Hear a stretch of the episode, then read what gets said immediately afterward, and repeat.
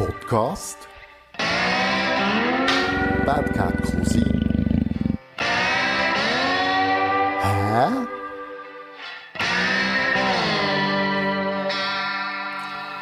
Bad Cat Cosi Podcast, äh, mittlerweile Folge 9. Vis-à-vis von mir hockt äh, Legende, kann man so sagen. Freddy Frutig, besser bekannt unter dem Namen Freddy Steady. Herzlich willkommen. Freut mich, dass ich hier mit dir ein sprechen kann. Ja, mir freut es, wir hocken ja bei dir in der Küche. Genau. Äh, es ist morgen irgendwie um 10 Uhr, also relativ früh für einen Musiker. Wie gehst du mit dem um? Ich bin kein Musiker, ich bin ein Schlagzeuger. Also hast du gesehen? Nein, du, ich, ich meine, ich bin, ich bin in einem Alter, wo man die senile Bettflucht hat, oder? Also verwachst du am Morgen und dann hast du auch etwas vom Tag. Also von dem her ist das kein Problem für mich. Also typisch schweizerisch, der Genau. frühe Vogel fängt den Wurm oder so. Genau, genau. ja, ähm, wie kommt es dazu, dass wir zusammen hocken? Wir sind vor noch nicht allzu langer Zeit äh, beim Grillen an einem Tisch gehockt und irgendwie habe ich dich ein bisschen angezündet wegen einem Buch, das heisst «Hunde wollt ihr ewig rocken». Und du hast dann so gesagt, äh, ich kann dir im Fall schon mal erzählen, wie es wirklich war. Und dann haben wir gesagt, komm, das machen wir, aber dann äh, so, dass die Leute etwas erfahren. Genau. Du bist aufgewachsen in Solothurn und ein paar Zufälle haben dazu geführt, dass du zu der Gründungsmitglieder, kann man so sagen, von der erfolgreichsten Schweizer Rockband gehört Genau. hast. Oder für mich eben eigentlich immer noch bist. Erzähl mal ein bisschen, wie hat das alles angefangen? Aus deiner Sicht, also, Ja, ja, also ist grundsätzlich natürlich meine Sicht, alles, was ich hier erzähle, oder? Es gibt verschiedene Ansichten, das hören wir dann vielleicht später noch. Ähm, ich bin Solothurn, mein Vater war Schlagzeuger und hat mir irgendwann ein Schlagzeug gekauft und ich eigentlich wollte Dammbauer werden. Das ist dann nicht gegangen, weil ich zu klein war und die Trommel zu gross und ähm, nachher ähm, habe ich das Schlagzeug bekommen, auf Schlagzeug spielen und bin überall erzählen, ich sei der geilste Schlagzeuger. Oder? Bis mal so das Trio kam ist und gesagt, du, wir suchen noch einen Schlagzeuger. Und äh, dann habe ich gesagt, ja, selbstverständlich, oder? Wann haben wir probiert? Das gesagt, in einer Woche. Und ich habe einfach nichts können, oder? Also ich habe einfach gedacht, also gut, ist Minimum ein Beat, musst du jetzt können, oder? Das habe ich dann gemacht und in einer Woche habe ich die Probe gehabt, habe ich herausgefunden, dass die anderen zwei oder anderen drei eigentlich gleich viel wenig haben, also gleich wenig haben wie, wie ich selber. Das war so die erste Band. Gewesen. Ich habe mich nachher relativ schnell weiterentwickelt. Ich bin dann so John Bonham, oder? Also die neue, damals die neue Art von Schlagzeuger. Mhm. Habe mich eigentlich auf das konzentriert und zu dieser Zeit hat es noch nicht viele Drummers gegeben, die das so gespielt haben. Da hat es viele so Rockabilly-Drummers gehabt, die halt alles so fast gestanden sind hinter dem Drum, oder? Und habe dann nachher den Phonarp lernen können. Solothurn vor dem Manor, damals Nordmann, hat man sich so getroffen. Äh, Jugend, oder? Und der von Arp hat gesagt, ja, er spielt in einer Band, die heißt Montezuma, und sie suchen hier Drummer. Und so habe ich gesagt, ja, ich bin der, oder? Und dann haben mit dem mal zusammen gespielt, damals in der Schreinerei von meinem Vater, und haben dann so Zeppelin-Songs gespielt. Und der von Arp hat gesagt, leck, ist das geil, genau so einen brauchen wir. Dann bin ich in die Band Montezuma, das war dann irgendein Sextett, also eine Riesenband, mehr so äh, Santana-Zeug gespielt. Und eben zum- Musik. ja, oder? ja, dort haben wir einfach gefunden, wir seien die Geilsten und so. die Band hat es dann nachher etwa drei, vier Jahre so gegeben, ist geschrumpft zu einem Trio. Da ist der Jürg Nägeli dazugekommen, der war damals auch so einer Solothurner Crack gesehen in der Musikszene und dann ist er dazugekommen und dann haben wir das, äh, das dritte Jahr haben wir gefunden, ja, jetzt müssen wir auf Geld verdienen, oder? Dann hat er auf Beatles-Songs lernen und dann haben wir gefunden, wir gehen dann so ein bisschen ins Tanzmusik, Rock'n'Roll-Business und gehen dann dort Geld verdienen. Das haben wir gemacht und ein paar Gigs gehabt. Und dann ist dann der äh, Herr von Rohr plötzlich auf uns zugekommen. Der hat ja dann damals schon Krokus gehabt. Mit dem Tommy Kiefer damals noch als Gitarrist und noch andere Leute in dieser Band. Und das hat nicht funktioniert. Und dann hat er gefunden, wir seien so geile Sachen, äh, ob wir nicht wollen eine Reunion machen oder? Und ähm, die Reunion ist mich ein bisschen sauer aufgestoßen, weil ich gesagt habe, äh, von Rohr kann schon kommen zu uns, aber der hat keine Schlagzeugstöcke gehabt, weil der war schon Schlagzeuger gesehen, der Krokus, oder? Und hat natürlich schon den Namen gehabt von, äh, wenn der in einer Band ist, geht es nicht lange, dann ist die Band am Arsch, oder? Weil er ist bei Kaktus gesehen voran. Ja, genau. Und äh, das ist nicht lang gegangen und der hat das gerebelt, oder? Und dann hat man sich dann dort so geeinigt und gesagt, das gut, machen wir. Und das war eigentlich der Startschuss von Krokus, oder? Das heisst, wir waren dann das vierte. Der von hat gesungen, ein bisschen Piano gespielt. Und etwa einen Monat, zwei später ist der Tommy Kiefer dazugekommen. Das war eigentlich die Tourformation von, von diesen Krokus. Ja, so wie man sie heute kennt. Genau, genau, genau, genau. Und dort ist es nachher eigentlich losgegangen. Dort hat man nachher die erste Platte, Two Yall, aufgenommen, ähm, wo zum Teil noch Songs drauf waren von der e- vorherigen Krokus, also wo der Von noch drum gespielt hat, oder? Also ist er indirekt, dann hat er eben den gleich gespielt, oder? Auf der, auf der Platte. Und haben die Two Yall gemacht, dann haben wir Painkiller gemacht, äh, und nachher ist das Metal-Rendezvous gekommen, also etwa drei Jahre später. Es war 77 gewesen, im, im 79 haben wir nachher das Metal-Rendezvous aufgenommen und dort hat es nachher gerebelt, oder? Aha. Dort, ja, ist, dort ist dann nachher wirklich ähm, international einfach Post ab. Wir waren dort im rechten Moment am rechten Ohr gewesen, nach der ganzen Disco-Scheiße, oder ist dann plötzlich der Hardrock wieder gekommen, oder? Und wir sind einfach dort halt, ja, mit viel Glück gehabt. Und die Platte ist in Amerika auf den Tischen gelandet, in England auf den Tischen gelandet. Und äh, von dort aus ist dann nachher, ja, hat's, haben wir Gas gegeben. Genau, genau. es hat ja noch so einen, einen Moment gegeben, wo man den Sound von damaligen Krokus noch ähm, ausgefeckt hat. Oder? Man, äh, es ist ja alles noch so ein bisschen melodiöser, ein bisschen pompöser, ein bisschen anspruchsvoller, Genau. wie man dann gesagt hat. Äh, gesehen. Und dann hat man das ausgemistet und ist, hat sich dann irgendwo an wirklich Rock'n'Roll her, äh, der berühmte Solothurner würde sagen, reduced zu den Max, oder? Genau, genau, genau. Äh, komm, weisst du noch, wie das dann Ja, stattgefunden hat? Es war eigentlich ganz simpel. Gewesen. Wir sind ähm, 19, was ist das? gewesen? 78, 79, weiss, dort rum sind wir ACDC schauen, ins Volkshaus. Das war dann eine Punkband, hat man gesagt, oder? Eine australische Punkband. Wir sind in das, äh, in das äh, Volkshaus. Eigentlich dachte ich, da gehen wir mal schauen. Da hat Spahn im Vorgang, Vorprogramm gespielt. Und die haben vor dem Vorhang gespielt, oder? Die haben gespielt, oder? Ihr äh, Lauensee und so. Und hinten dran hat der Phil Rudd von ACDC Drum Soundcheck gemacht. Und zwar einfach vom, vom, vom, äh, von dem Monitorsystem. Aha. Du hast Spahn nicht mehr gehört vorne. Das hat Ton, ich dachte, leck mir am Arsch, oder? PA haben sie gehabt bis oben an, an Tilly. Also einfach etwas, was noch nie gesehen ist. Und dann haben die DC mit dem Bonscott angefangen. Und nachher sind uns einfach die Läden ab. und gesagt, das, was wir hier machen bis jetzt, das ist alles Hafenkäse. Das muss jetzt einfach ändern. Und von dort an, das war eigentlich der, der, der Ursprung, gewesen, wo wir gesagt haben, so, jetzt müssen wir das Zeug anders angehen. Und von dort an ist dann nachher eben, aus dem ist dann nachher Metal Rendezvous. Also wenn All los ist und Painkiller, das ist alles eben, wie du vorhin gesagt hast, noch ein bisschen, ein bisschen verspült gewesen und so. Und äh, dort ist dann nachher, ja, haben wir den, den Gump genommen, Der? Link in die genau, Richtung. Genau, genau, genau. Das ist ja dort, wo ich auch von einem Konzert heimgehe und am liebsten durch Gitarre verbrenne, weil ich denke, ich kann einfach nichts? Die haben gesagt, wir sind geile Siechen, wir lassen Ja, es los. also das war eigentlich die Stärke von dieser Band. Oder wir, wir waren wirklich ein verschworener Haufen. Gewesen. Aha. Und damals hat es noch keine Ego-Probleme gegeben, sondern wir haben gesagt, wir sind und wir gehen Amerika, wir nehmen alles ein und überhaupt. Und die Leute haben uns ausgelacht und wir haben gesagt, ja, vergessen es einfach. Wir sind wirklich, wir haben einfach gewusst, wir werden das schaffen. Oder? Und das ist meiner Meinung nach der Grund, wieso passiert ist, neben Glück natürlich. Aber wir sind wirklich ein verschorener Haufen gewesen und jeder hat eigentlich automatisch in dieser Band seinen, seinen Job übernommen. Also, das ist der von Rohr. Der von Rohr ist ein Macher, der von Rohr ist ein, Netzwerker. Aber er hat natürlich auch seine Schwächen. Wie ich auch, wie der von Arbau. Und genau das ist spannender gesehen. Das stört sind die Engländer, die Amerikaner total abgefahren, weil wir sind so etwas Exotisches gesehen.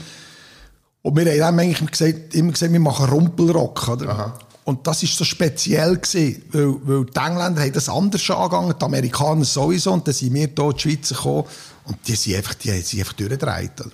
Und das war eigentlich die Stärke von dieser Geschichte. Und das ist halt leider, äh, ja, hat sich das verändert langsam, oder? Genau. Willst du etwas über das sagen? Wir gehen weiter Ja. in die Geschichte, oder? Also, ich meine, was soll ich sagen? Es ist, ich habe vorhin gesagt, auch der Egozentriker. Das heisst, es fängt irgendeiner an, äh, du machst am Anfang machst Musik aus Passion, weil du einfach willst Musik machen Geld ist sekundär. Mhm. Du schaust, dass irgendwie jemand runter kommst und ähm, plötzlich hast du gemerkt, oh, weißt du was, mit diesem Zeug kannst du Geld verdienen. Und dann hat man plötzlich gemerkt, dass wenn man Songs schreibt, oder, äh, dass man da richtig gut Geld verdienen kann, vor allem wenn du noch Platten verkaufst und im Radio gespielt wirst und so. Und dort hat es eigentlich das, der erste Klick gegangen. Da hat plötzlich geheißen, ja, von Art von Rohr, das sind Songwriters, oder? Das stimmt auch. Also, mhm. die, die viele, viele Ideen sind von dort gekommen. Aber wenn du natürlich nachher siehst, wie die Songs entstanden sind im Probelokal, wir haben dort fünf, sechs Tage proben, also die, die, die, die Songs sind entstanden durch die fünf Leute, die dort gespielt haben. Klar hat der eine äh, äh, der, die Linie geschrieben und der andere hat den Text geschrieben, das ist ja alles okay eigentlich. Aha. Ähm, nachher ist es natürlich gegangen, ja, wer hat jetzt was, oder? Und dann hat man die Songs angemeldet und gesagt, nein, ich bin der Fanart und Fanrar, wir sind der Langnoses und wir sind, wir sind Krokus. Und die haben natürlich immer gesagt, ja, Moment jetzt. Ähm, das stimmt nur bedingt, oder? Und der ist schon losgegangen. Also da sind wir noch in der Zeit noch vor Metal Rendezvous in diesem Fall? Nein, nein, nein, nein, bis Metal Rendezvous ist das eigentlich, also Metal Rendezvous ist eigentlich so die erste Auseinandersetzung gewesen, wer hat jetzt was geschrieben. Aha, ja. Und das ist natürlich nachher weitergegangen. Bei der nächsten Platte ist das immer ein Thema gewesen, oder?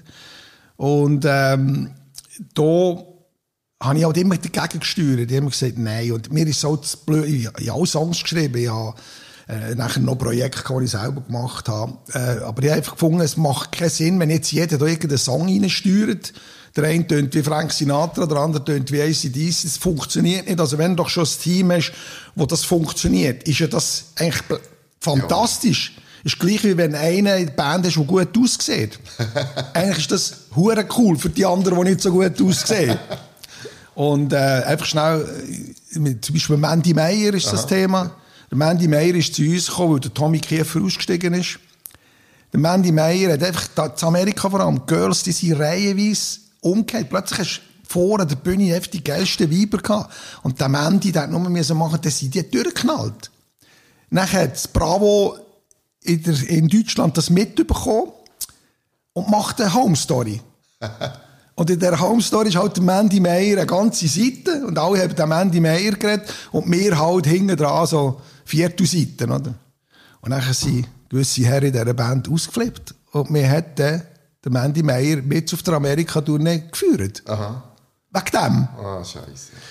Das ist jetzt also wir können wir den Namen nennen, wir reden ja nicht vom Lord Voldemort, oder?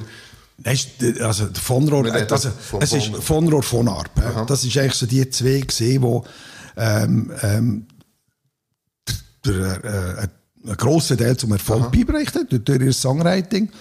Aber wenn du Geschichte ein bisschen schaust, oder was, wie, das, wie, das, wie das stattgefunden hat, also ist Opsi gegangen, Opsi gegangen, Opsi gegangen, nachher ist äh, eben Metal Rendezvous, nachher ist äh, äh, Ding gekommen, äh, wie die geheissen? Äh, wie hat sie geheissen? Die, die, äh, äh, Weiss, äh, One Weiss at a Time, ja. genau. Und dort ist eigentlich so, dort ist es einfach wirklich Opsi gegangen. Wir sind dann mit dem Clive Davis in, in, in New York im Büro gewesen. Clive Davis, das ist einfach der Mann damals in Amerika. Whitney Houston, Aerosmith. Genau. genau. Ja. Wir sind bei dem im Büro gesehen und wir sind wirklich kurz davor, dass es wirklich explodiert wäre. Und das hätte nicht müssen sein, oder? Und, und halt die ganzen Ego-Geschichten ähm, so weit äh, vorwärts getrieben sie wurden, dass man am Schluss die Plattenfirma genau ausgespielt hat. Also das ist Geffen äh, im, im, im Gespräch, gewesen, Arista im Gespräch und äh, der Manager von Krokus hat dort hinten gemeint, oder ich weiß nicht, von einer Rolle involviert war, man hat einfach das Gefühl gehabt, man kann die, den besten Stil holen. Und du tust nicht den Clive Davis und den John Geffen und Cole Ottner, das ist der, der, der, der Produzent, also der, der eigentlich Aerosmith und so mhm. auch, ähm, nachher äh, unterstützt, unterstützt hat, die tust einfach nicht verarschen. Und es gerebelt. Dann hat es geheißen, nein. Geffen John Cole und gesagt, oh, Motherfuckers. ich habe dann noch getroffen, drei, Jahr, drei, vier Jahre später in Zürich mit Aerosmith. Da habe ich mit dem ein bisschen geredet. Dann ich rausgelassen, das darfst du gar nicht erzählen. Das darf man nicht tun. Und ähm, ja, dort, dort, ist, dort ist eigentlich nachher nichts gegangen. Oder? Nachher hat man mich geführt. Dann hat man, ein, äh, noch Headhunter gemacht. Das Album ist gut gelaufen. Das war noch cool gewesen. Der Drummer haben sie aber auch innerhalb von, einem, von einer Tour nicht zu Boden geschraubt, oder? Und nachher ist es passiert. Nachher ist, haben sie den Vonrock geführt. Und nachher ist, äh, sind sie irgendwie in die amerikanische Seichtrock-Dings abgedriftet, wo einfach muss sagen, ja, jetzt ist es gestorben. Und von dort aus ist ja nachher Formation X, Formation Y, das hat ja nicht mehr gehört, oder?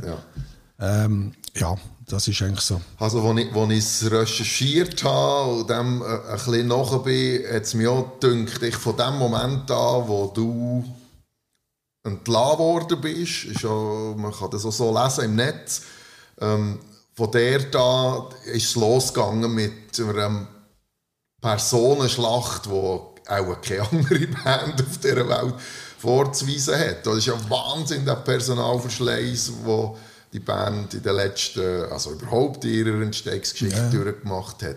Aber was mich am meisten erstaunt hat, ist, es soll jetzt nicht verwerflich sein, oder? Der Drummer, das ist wahrscheinlich die Person, die am ehesten und am schnellsten kannst auswechseln in einer Band. Da darfst du mich gerne korrigieren, wenn du nicht der Meinung bist.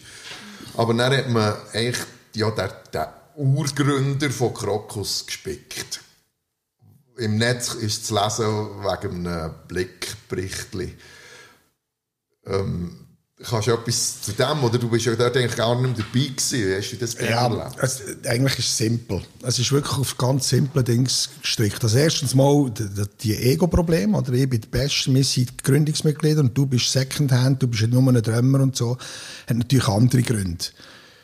Ich bin relativ gut angekommen, äh, dort beim Publikum. Wir haben ein Drum-Solo gemacht und ich habe, weißt, ich, meine, ich bin absolut nicht Egozentriker. Also das Profilierungsneurose habe ich abgelehnt. Aha. Wirklich. Also ich brauche das wirklich nicht mehr. Aber ich einfach die Leute können begeistern. Ich bin, mir sagt man nachher, ich sei ein Sonnenkind und ich bin gut drauf und, und, und das ist eigentlich so. Das Aha. habe ich natürlich auch beim Musikmachen bis zu einem gewissen Punkt können transportieren Und das haben gewisse Leute nicht gern gehabt. Also dort ist natürlich äh, Krieg losgegangen Vielleicht schnell eine kleine Anekdote. Wir haben in der Reunion, die wir dann gemacht haben, 2008, 2009, mhm. oder? Haben wir in Schupfahrt gespielt und, ähm, wir sind hinter die Bühne gewesen, haben auf die Bühne wollen. Und nachher haben äh, vor, ich weiß nicht, fünf, sechs Gielen gesehen und gesagt, hey, Freddy, Steady. Und dann kommt von Rohr zu mir und sagt, du, wieso riefen die Freddy Steady? Und dann ich gesagt, ja, weil sie mich auch ein geiles Sieg finden, oder? das ist nur eine kleine Phase, aber das zeigt eigentlich, wo genau das Problem liegt, oder? Ich meine, ich muss sehen, das spreche ich auch nicht ab. Der Von Rohr ist musikalisch einer der Top-Cracks in der Schweiz. Ja, der, wenn der klar wäre im Kopf, der wäre wie der Polen. Und zwar nicht nur in der Schweiz, sondern mindestens europaweit. Aha. Und ich sage es eigentlich simpel. Er ist der geilste Netzwerker, der aber hinten durch das Netzwerk gerade wieder durchschnitt. Und genau so hat es eigentlich immer funktioniert. Und wenn du schaust, die ganze Welle von Krokus, wir haben die Reunion gehabt. Im 08, da haben wir im, im äh, Stade Suisse gespielt, da sind 12'000 Leute gekommen. Ja, bin ich dabei gewesen, ja. Genau. Und von dort an, nach dem Konzert, ist es wieder losgegangen. Genau das gleiche Glier wie im 81, äh, 82. 82 ja ja, wir müssen so, was muss international verhaben, ja, wir müssen tönen wie, und er gesagt, hört auf, hallo, wir sind 60-jährige alte Säcke, habt doch einfach den Plausch an dem, wir machen, die werden die Welt nicht mehr erobern. Wenn der mal die Augen ein bisschen auftut, mhm. es gibt eine andere Szene, die Jungen, denen gehört die Welt. Also haben wir doch einfach Freude, oder? Die ist so weit drin, als ich ausgestiegen bin, und gesagt, ja, lecker, aber was das kann man einfach nicht bewegen. Aha. Und du hast gesehen, was nachher passiert ist. Oder? Ist es wieder langsam so das Loch ab und wir haben zwar nachher das, das Endkonzert gemacht, auch dort wieder. Wenn ich so ein Abschiedskonzert gemacht habe, das hat gerebelt und ich hätte mir einen Drohnen gesetzt für forever in dieser Schweiz. Nein, sie machen einfach ein Konzert, laden nicht einmal die die, Uhren, die, wo, wo das ganze Zeug einfach initialisiert haben, das geht nicht nur um mich, es ja. geht auch um Manager und Raudis, die sich der Arsch aufgerissen haben für die Band. Wir laden die nicht einmal ein. Und die Leute haben das gemerkt und dann gehen sie auf die Bühne und machen ein normales Konzert, das kannst du nicht machen. Das ist also, das, was ich meine. Wir reden vom Abschiedskonzert im Hauer genau, genau, genau, das Abschiedskonzert. Und, und das ist das, was ich meine. Gross aufbauen, super, immer gut, hinten dran gerade wieder verschneiden. Ja. Und zur Frage wegen dem Drömer führen, ein Gründungsmitglied, es geht eigentlich gar nicht um meine Person, sondern die Idee überhaupt drauf zu kommen, dass man eine Band, die so simple Musik macht, wo ein Drömer ist, dabei, der Druck macht. Ich meine, ich bin nicht ein super Drömer, aber Druck machen kann ich. Ja, das weiss ich. Und, und wir führen den. Aha. Ich meine, und nachher holst du einen Drömer, ja, das ist nicht, also meine, wie kannst du jetzt schauen? Der Flau, ganz geiler Drömer.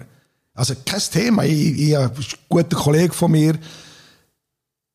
Aber es bringt nichts. Es bringt einfach nichts, weil die hure Bedside Radio musst du einfach mit Druck klopfen und einen guten Groove haben, that's it, oder? Aha.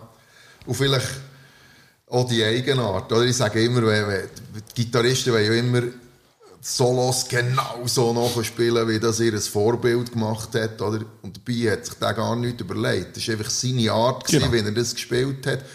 Und das vergisst man eigentlich. Und im Drummer ist ja das, das Gleiche. Also ich, ich, ich bin ein Fan von Krokus, muss man ganz klar sagen. Und für mich gehörst du bist einfach der Krokusdrömer, Punkt. Die anderen, die habe ich nie eingeblendet in meinem Kopf. Und ich habe das Gefühl, das ist auch eines von, von der Geheimnis von, von Krokus, oder? Ja.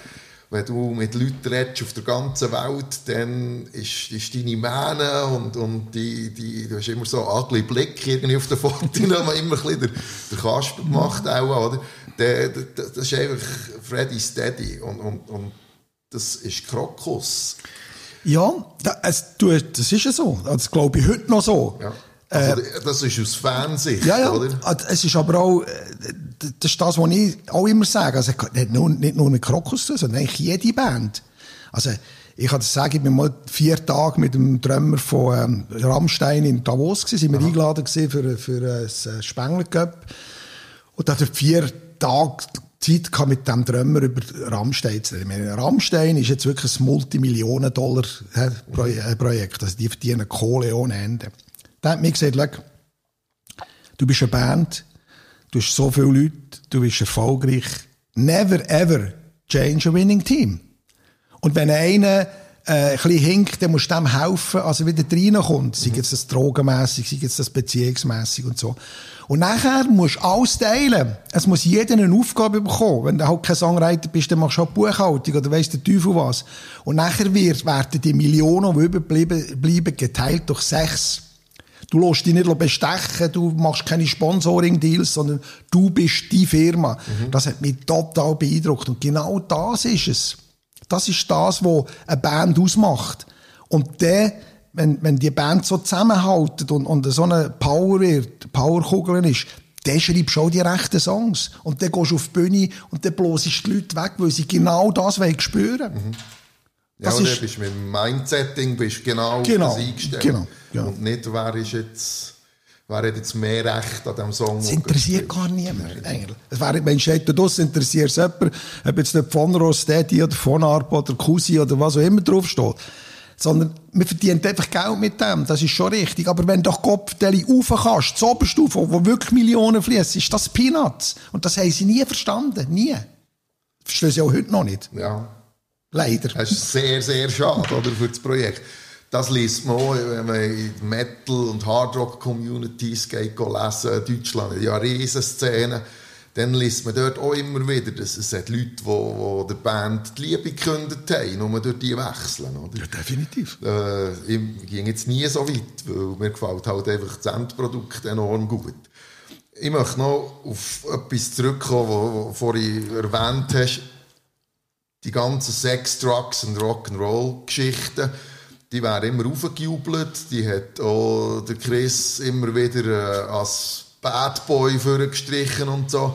Aber es gibt ja dann, gerade wenn es um, um Drugs geht, auch immer die Gegenseiten, oder? Und ich könnte mir vorstellen, wenn ich jetzt so der Tilly ging, dann würde ich wahrscheinlich komplett abheben. Ähm, und würde wahrscheinlich ja auch das Gefühl haben, ich bin der Superman, mir gelingt jetzt so gerade alles und, und ich prestiere auch alles. Aber es hat ja auch die Schattenseite gegeben. Wie weit dann der Alkohol und Drogen auch einen Teil zu diesen Geschichten beigetragen? Ähm, also, so, so wie ich mich mal erinnere. Also ich weiss zum Beispiel eins, dass wir in den guten Zeiten, so 82, wo es richtig losgegangen ist, hast du einfach in der Garderobe neben der Sandwich ein Säufchen Koks gehabt. Das ist einfach dabei gewesen. Ich habe mich von dem können, also empfehlen, ich habe gar nie gekocht. Ich habe mein ganzes Leben noch nie gekocht gehabt. Ich weiss auch, warum ich den Finger davon gelassen habe. Man hat ja schon gemerkt, dass der eine oder andere einfach so eine Nase nimmt, oder? Und gut drauf ist und so. Und das hat man aber dann, das ist einfach, ja, ja, das ist normal gewesen, wie ja. eins kiffen oder ein Bier saufen und so. Ich weiss einfach, als später, als ich nicht mehr dabei war, dass gewisse Leute in dieser Band paranoid geworden Also die Tournee verloren haben, in die Schweiz geflogen sind, weil sie Angst hatten, sie werden ermordet, oder? Von irgendeinem, vom Manager, seinem Bodyguard oder was immer. Und drei Tage später wieder zurückgeflogen sind. Also, das ist natürlich aus der Cox-Geschichte raus was Sex, Drugs und Rock'n'Roll anbelangt, ist, äh, es ist eigentlich noch verrückt, oder? Du bist als Rockmusiker oder als, als Star, wie du mal immer sagst, sagst du, ja, das muss geil sein, ja, weisst du, Rock'n'Roll und die ganze Welt be bereisen und so. Ich kann sagen, es gibt nichts Langweiliges als das. Du bist neun Monate auf Tournee, spielst alle oben den gleichen Scheiß. Du weißt nicht mehr, in welcher Stadt du bist, du weißt nicht, auf welchem Kontinent du bist, du weißt eigentlich gar nichts mehr. Weil du kommst vom Hotel, vom Flugplatz, fliegst noch immer an, spielst wieder. Und das mit dem Sex, das ist vielleicht die ersten zwei Wochen gut. Dann kannst du die, die, die, die Gritten nicht mehr sehen, sagt das. Das ist Horror im Fall. Ja, also ich das kann mir ist, das gut vorstellen. Und dort hat es natürlich dann schon, weißt du, so Missgunsten gegeben. Also, ich habe meine Frau lernen können, in Amerika. Also ich bin nicht mehr mhm. verheiratet mit ihr, oder? Aber ich habe meine Frau dort lernen können. Es war eine Gruppe. Gewesen, und der von Rohr hat alles dran gesetzt, die Frau reinzubekommen. Oder? Und ich halt auch dort gewonnen. Ja. Wie immer Trümmer, oder? Wie immer Trümmer. genau. genau. Und ähm, ja, das ist, wird einfach überbewertet. Es ist ein knochenharter Job. Es ist wirklich ein knochenharter Job. Das wissen die Zuhörer wahrscheinlich auch nicht alle. Das vergisst man ging, man ist zwei Stunden oder zweieinhalb Stunden oder je nachdem auf der Bühne.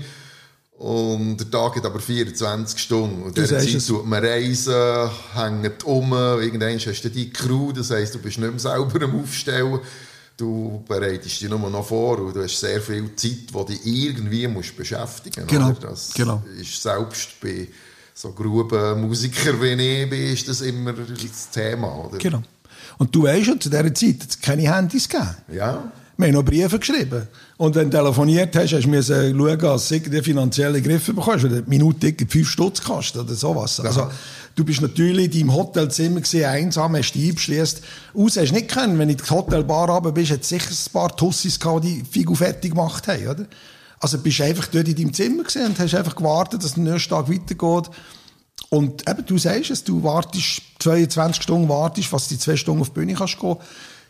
Das hingegen, das Spielen selber, das ist dann wieder geil gewesen, logisch. Ja. Also, wegen dem machst du es so, oder? Aber das Ganze drum und dran ist eigentlich, ja, ist einfach eigentlich langweilig. So. Ja, das ist der Preis, den du zahlst für genau. die zwei Huren geilen genau. Äh, genau. Stunden. Ja. Genau, genau.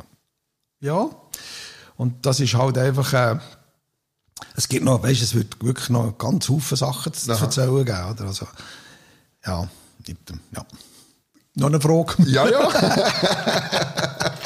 wir können dann mal noch eine zweite Dings machen genau. über die Sachen. Nein, was mich noch interessiert, ist, wo der näher zurückgekommen seid, wo der von weg war, wo das eigentlich international abgebrochen ist, das Ganze, hat ja typisch der Schweizer sagt, ich habe es ja immer gesagt. Genau, genau. Oder? Und äh, der Blick hat dann auch titelt natürlich, sie kommen zurück mit leeren Hosensäcken, ist eigentlich ja, ein Häufchen Elend, wo, wo da zurückkommt. Sie haben zwar die Welt erobert, aber es ist wie, wie in einem Krieg, oder? Du kommst zurück mit einem Haufen Verletzten und, und Beinen amputierten und so. Und so ist man dargestellt, oder mhm. seid ihr dargestellt mhm. worden in der Presse, das kann man heute noch nachlesen. Äh, und da hat eine Rolle hat sicher gespielt, äh, ein Manager in Amerika, der noch später im Interview gesagt hat, das war eine goldige Kuh und die haben wir ausgenommen. Auf das bin ich heute noch stolz. Er hat recht. Kannst du mal ein bisschen über mhm. den erzählen? Also, Der Manager, wir hatten ja eine Zeit lang immer den Putzstone im Vordergrund und das ist der Böse. Der Putzstone ist überhaupt kein Böse. Der Putzstone ist einfach ein cleverer Businessman. Der hat relativ gleich gemerkt, dass die Band zu Boden geht. Also, die sind ja nicht blöd, oder? Und hat natürlich uns gehetzt. Ich meine, der hat 20 Prozent, glaube ich, auf den Top hat er genommen. Also, jedes Konzert, das wir gemacht haben, hat er Geld verdient, ohne dass er etwas hat müssen machen Der hat uns einfach zu Boden geschraubt, weil wir es machen mit uns. Äh, da gibt es eine Geschichte dazu. Im 1900, äh, ein, Anfangs 81 Tour, genau, läutet uns der Dr. Stern, ist das gesehen, das ist äh, der Anwalt, den wir in, in Zürich, läutet uns an und sagt, hey, der Vertrag, den er mit dem Bootstone unterschrieben hat, 1980, ist nicht gültig, weil der hat keine äh, Anwaltkonsultation gehabt, einen amerikanischen Anwalt, der das, der Anwalt, äh, den Vertrag tut, ähm, bestätigen. Also beglaubigen. Beglaubigen, so. genau. Ja. Und wir waren dann in Atlanta, gewesen, ich weiss nicht, im Hotel. Und dann haben wir gesagt, jetzt haben wir es, jetzt können wir aussteigen, ohne dass wir irgendein Problem bekommen und ein anderes Management holen. Weil dann ist der Peter Mensch, das war ACDC-Management, die haben Inter Interesse gehabt. Er natürlich dort ganz viele äh, ähm, ähm, Organisationen gehabt, die mit uns arbeiten. Also hätte schon einen besseren Deal können holen Und am Oben, wo der Butch Stone in Atlanta war, sagt der Herr von Rohr, dem Butch Stone, weisst du eigentlich auch, dass der Vertrag nicht gültig ist? Und nachher ist es etwa 30 Sekunden gegangen und dann hat Butch Stone gesagt, okay, das Hotel ist gecancelt, die Tour ist gecancelt, äh, die müsst halt schauen, die kommen da kein Geld mehr über, die müsst schauen, wie es weitergeht, ausser die bringen mir eine Bestätigung, dass der Vertrag gültig ist. Was machst du? Du läutest einen Anwalt an, schaust, dass du Amerika einen Anwalt bekommst, der das bestätigt. Am nächsten Tag ist das bestätigt worden. Die Tournee ist weitergegangen mit dem Hintergrund, dass wir noch zwei weitere Jahre mit dem Putzton haben unterschrieben. Also es ist einfach ein ganz cleverer Sicht. Der hat uns dort angebracht. Der nächste Schritt hat mir nicht mehr gebraucht und wir haben es vergeigt. Ganz einfach. Und wenn heute einer sagt, ja, der Putzstone ist der Böse, ich sage, nein, in keiner Art und Weise. Und wenn der das natürlich sagt, der Putzstone, äh, und da sind stolz drauf, dann muss ich sagen, geile Sicht, genau so ist es gesehen. Ja, das hat, das hat er tatsächlich gesagt in einem Interview, da vor etwa zehn Jahren Genau. hat er gesagt, wir haben gewusst, das ist eine goldige Kuh Genau. und die haben wir ausgenommen. genau. Und wir haben uns rausnehmen. Ja, Ja, ja klar, Ja. das gehört ja immer dazu. Aber du kommst ja als, als Schweizer, kommst ja du als Nobody in eine, in eine, in eine Grösse rein, wo du ja gar nicht kannst handeln kannst. Das hat ja gar noch niemand vorher gemacht, oder? Ja, schon. Aber es hat eben Leute gegeben, die es gemacht haben. Also zu dieser Zeit ist Steff Leppert mit uns zusammen. Und das ist auch so eine Begegnung, die ich hatte mit dem, mit dem, mit dem Drummer von Def Leppard. Der hat äh, den Arm verloren. Ja, genau. Ähm, die haben ihm den Arm angenäht. Das war im Dezember, gewesen, 1984, glaube ich, wenn mich alles täuscht. Ich war dann bei der Gianna. gewesen. Äh, Arm, dem haben sie den Arm angenäht, Arm nicht, also keine Arme. Die Band kommt zu, das ist Anfang Januar, ins, Studi äh, ins, ins Spital, sagt, hey, Giel, wir gehen im März ins Studio. Du bist unser Drummer, Arrangez-vous und sonst lösen wir uns auf. Jetzt sage ich dir dann. Statement, ja. Und ich bin dann im März ins Studio, äh, weil ich äh, eingeladen war, weil ich dachte, ja, die brauchen einen zweiten Drummer. Komme dort hin und höre einen üben. Also wirklich, die ganzen. Sage, Scheiße, die haben schon Drummer. Jetzt ist das aber der Rick gewesen, der dort geübt hat, einarmig. oder? Und ich habe dann mit dem dort vier Stunden lang geschnurrt, und der Bart hat gesagt, weisst, ich wäre auch zu Boden. Aber da kommen meine Bandkumpels, oder, und sagen, hey, du bist der Drummer, es ist zwar nur ein Arm, Arrangez-vous, wir gehen im März ins Studio. Das ist, das ist das, was ich meine. Aha. Weißt, und dort kannst du nachher auch, wenn du auf Amerika gehst und dem, den, den Haifischen gegenüberstehst, kannst du eben bestehen, indem du einfach sagst, nein, ich mache das mal nicht einfach. Und wir haben ihm gesagt, ja, selbstverständlich machen wir, oder? Ja, es hat nicht müssen sein. Spannende Geschichte. Gehen wir einen Schritt weiter. Du hast, hast mal ähm, einem Interview selber gesagt, du bist der einzige von diesen Gielen, der eine zweite internationale Karriere gemacht hat. Und es hat aber angefangen irgendwie im 86, dass du mal selber eine Scheibe rausgegeben hast. Oh ja. Die ist ähm, vergriffen, aber bei den Büchern würde man sagen, antiquarisch ist sie noch erhältlich. Ähm, ich weiß nicht, ob du das weißt, aktuell auf Ebay für 45 Euro. No, kann man sagen. ich habe noch, ich habe noch eine, glaube Voilà. Voilà. Kannst du auf Ebay stellen.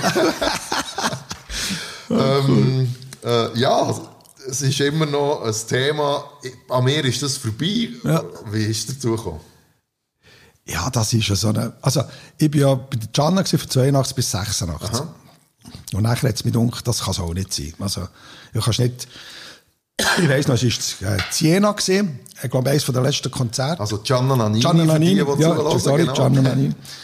Und dann haben wir gespielt, weiss ich, 10.000 Leute, der Schemmel, Fotoromanza ist dort dahin gewesen, und dann habe ich dort so gespielt, und dann hat mir gedacht, hey, Moment jetzt, also, es kann ja nicht sein, dass du das Leben lang mit Holzstöcken von irgendeine runde Sachen einschlägst, und dass die Lebensinhalt kann sein, das kann es nicht sein, ich muss hören. Und dann bin ich auf der Bühne, der Gianna gesagt, hey, Ende Durne bin ich weg. Dann habe ich das gemacht, und dann habe ich gesagt, also gut, was machst du jetzt, oder? Dann haben wir die Lastwagenprüfung gemacht, weil es mir langweilig war. und nachher habe ich gedacht, jetzt machst du mal selber etwas. Und der ist der Nägeli, der ist ja dann schon länger Zeit nicht bei Krokus gewesen, der hat ein Studio hier in Zuchwil. Und der hat gesagt, komm, wir machen etwas. Und dann haben wir mal ein Songs aufgenommen und so. Und der ist, das ist dann mit meiner damaligen Frau zusammen gewesen, Ja. mit der Heather, oder?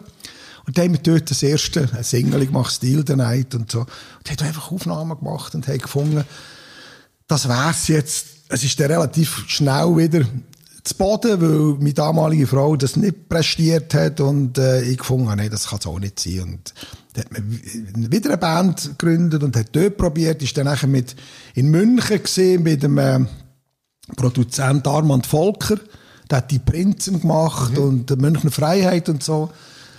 Und haben dort eigentlich mit dieser Gruppe, die wir hatten, äh, auf München können. Und das war eigentlich richtig gut. Gewesen. Dort haben wir richtig gute Songs gehabt. Ist aber auch zu Boden, weil der Keyboarder äh, Vater ist geworden. Und hat dann müssen arbeiten. Und dann ist das auch nichts geworden. Oder? Und nachher ähm, habe ich dann im 89 habe ich gefunden, so, jetzt könnten wir alle am Arsch lecken. Jetzt gehe ich in die Industrie. Und dann habe ich eine Ausbildung gemacht und bin nachher arbeiten, wie sich das gehört. Ja, oder? so wie ja, wir auch. Genau. Ja. Und eigentlich fünf Jahre lang, oder sechs Jahre lang, eigentlich das Schlagzeug nicht mehr angelenkt. Ich habe keine Stöcke mehr angelenkt. Ich habe wirklich die Schnur voll gehabt. Aha. Und nach sechs Jahren hat es mich dann wieder gepackt. Und dann haben wir die Reunion gemacht mit Krokus ohne von Rohr. Und dort Ja, ist nachher äh. To Rock or Not To Be die Band, äh, die, die Platte geheissen dann.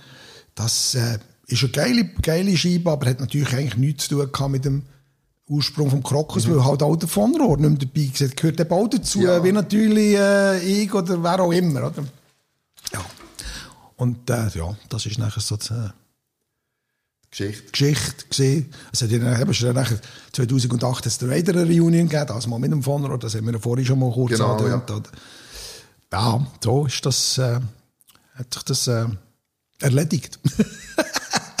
Was würdest du jetzt sagen? Was ist einfacher? Normal bügeln oder ein, ein, ein Leben als Krokus auf Tour? Also, ich würde, glaube nicht mehr auf Tour nehmen wollen. Weil das, was ich jetzt mache, ich spiele in drei Bands, zwei sind live, die dritte ist am, am produzieren, also wir das mal anbringen, also wir vielleicht, wenn die Pandemie vorbei ist, dass wir mal spielen können. Ich spiele in einer Status Tribute Band und spiele da im Buchiberg Wohnzimmerquartett, wo ja aus einem Witz eigentlich entstanden ist. Und das, was du dort machst, das ist dermaßen der Ursprung.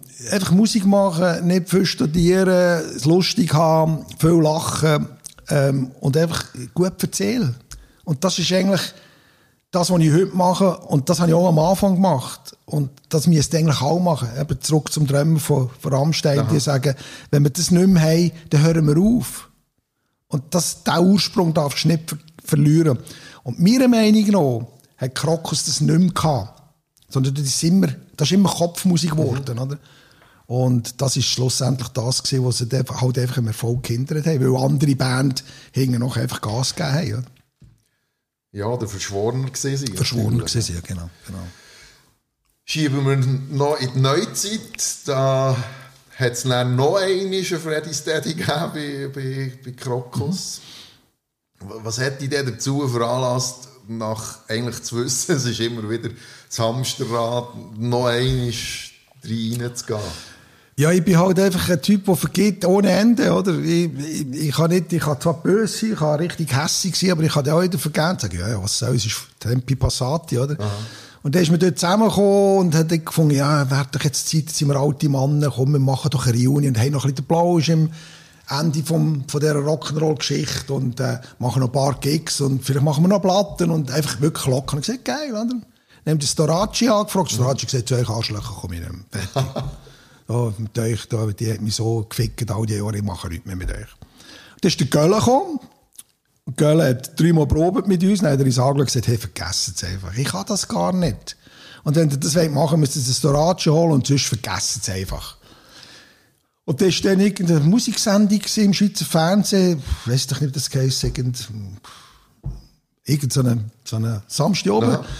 Und wir haben dort so ein Reunion-Paket geschnürt, also äh, ein Reunion-Paket, sage ich, äh, so ein Medley. Ja, die, die grössten Schweizer ist das Voilà, ja. voilà, genau. Das ist legendär, genau. so viel passiert genau. so in dieser Sendung. Genau, genau.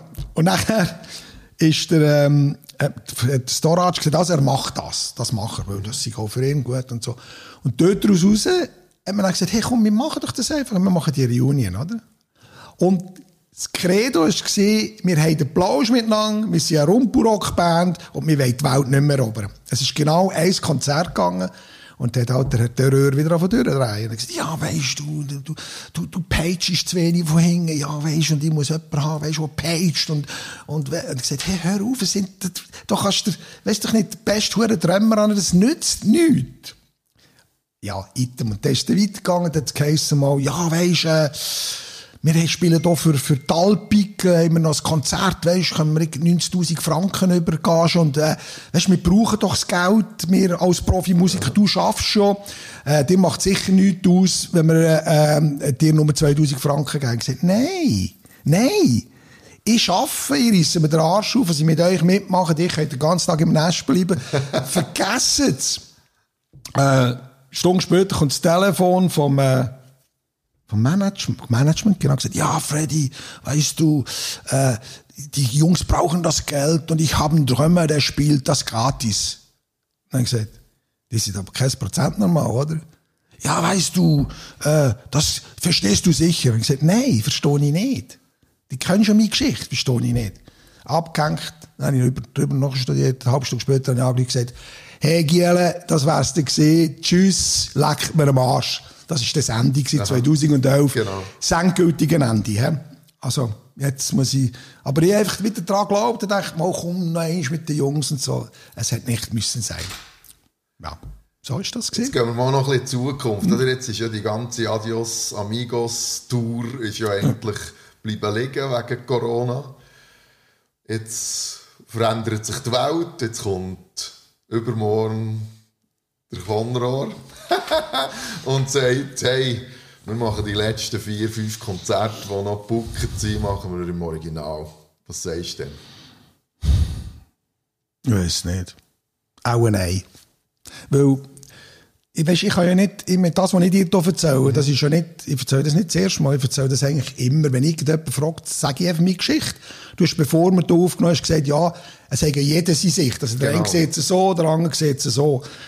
Ich bin nicht sicher, ob ich recht habe. Keine Ahnung. Mhm. Wenn man die Geschichte so anschaut, ja, hat es gewisse Wahrheiten drin.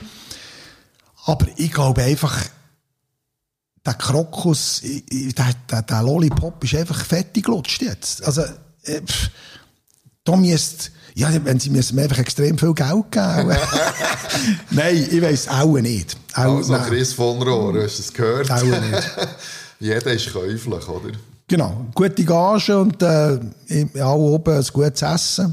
Viele Gruppis natürlich. Nein, scheiße. Brauche ich wirklich nicht mehr im Fall. Nein. Aber für Simic wäre es gut, oder? Ja, auch, ja, so eine, nein, hör auf. Ja, die beste Frau sowieso, also von dem her. Das ist schön. Ja, das ist ja sehr sympathisch. Genau. genau. Ja, dann wäre es über das Geld und dann wäre es eben vielleicht auch nicht mehr das, Nein. was der Rock'n'Roll ausmacht am Schluss. Ich habe gesagt, ich weiß nicht, ob irgendjemand mal gesagt wenn ich der von Rohr wäre, dann würde ich jetzt nicht einfach Krokuskonzert machen, sondern ich gebe ihm vielleicht gerade einen guten Tipp. Aha. Chris, lass jetzt, das musst du machen. Ich würde eine Tournee machen, so eine Kopfmaulgrösse, und würde sagen, The History of Crocus. und würde all die geilen Musiker mitnehmen und würde die verschiedenen Formationen spielen. Über zwei, drei Stunden. So ein bisschen wie ein Theater machen. Die recht, die Leute mitnehmen. Auf die haben zwar auch nicht sehr viel Geld, weil es halt einfach viel Musiker ist. Aber genau das würde funktionieren. Und da wären die alten Fans, Krokus-Fans, die kämen massenhaft. Wenn aber wiederum Rock'n'Roll-Konzert machen und meinen, sie ist jetzt der alte, äh, der junge, äh, sexy Rock'n'Roller, vergiss es einfach. Oder? Ich Das hat es es so ja schon machen. mal gegeben, oder? Die legendäre Rockabilly-Session von Carl Perkins, wo er einfach alles, was Rang und Namen Genau. hat, auf die Bühne Genau. geholt hat. So- Das so ging etwas- ich auch hören. Genau. Natürlich. So etwas müsstest du machen. Aber dort ist halt, weiss halt auch nicht, wie, ja, äh, wie, wie, wie das Ego dort immer noch mitspielt. Oder? Ich meine, ähm, der Freddy Steady, wer hat den Namen erfunden? Ich meine, da ist im Moment, geht da Dings um, äh, ich weiss, wer es erfunden hat. Das war der Nägeli, der dann auf Meter, äh, auf Tui All einfach Freddy Steady draufgeschrieben hat. Und der von Ron nimmt halt einfach in Anspruch, dass er den Namen erfunden hat. Jetzt kannst du mal überlegen, wieso es im, im Facebook nicht mehr Freddy Steady heisst, sondern Freddy Frutig. Ja, jetzt weiß auch nicht. Vielleicht ist ja das, äh, bin ich paranoid, ich weiß es nicht. Also ich habe noch eine Gegentheorie. Es gibt nämlich einen Country-Musiker, der Freddy Steady In- mit einem Anhängsel hinten dran hat. In Amerika, gell? Ja, Genau. wo viel länger schon mit dem Namen Das weiß ich. Das weiss ich. Genau. Ja, ja, das kann, also weißt, es, ich, ich tue das nicht behaupten, überhaupt nicht. Einfach, wenn man die Indizien so ein bisschen schaut, äh, könnte man eigentlich sagen, ja, es liegt eigentlich nöch. Aber es ist schon so, wie du sagst. Der Freddy Steady, der ist schon ewig lang äh, und ist relativ bekannt in Amerika. Ja, ja. Ja, ja. Hat ein paar Scheibeli draus. Genau. Spannend, wenn man so ein bisschen das Netz durchsucht. Gell? Spannend, Geschichten zu erfahren, aus verschiedenen Sichten vor allem. Genau. Das ist, äh, wir haben es eben vorhin wirklich diskutiert, schon ein bisschen, wenn man in der gleichen Situation im Leben miteinander zusammen ist, dann gibt es verschiedene Sichtweisen und Wahrnehmungen. Definitiv. Ähm, das ist die Wahrheit, Genau. die wir gehört haben. Soll sich dann niemand pisst fühlen. Und wenn er sich pisst fühlt, ist er vielleicht eben gleich nicht so Rock'n'Roll, Genau. wie man äh, das gegen aussen gibt. Ich bin froh, haben wir das können machen. Merci viel, viel mal, äh, dass du das auch deinen Fans und auch meinen Podcast-Hörern zur Verfügung stellst. Wir sind hier gemütlich bei einem Kaffee gehockt zu einer Musiker unchristlichen Zeit.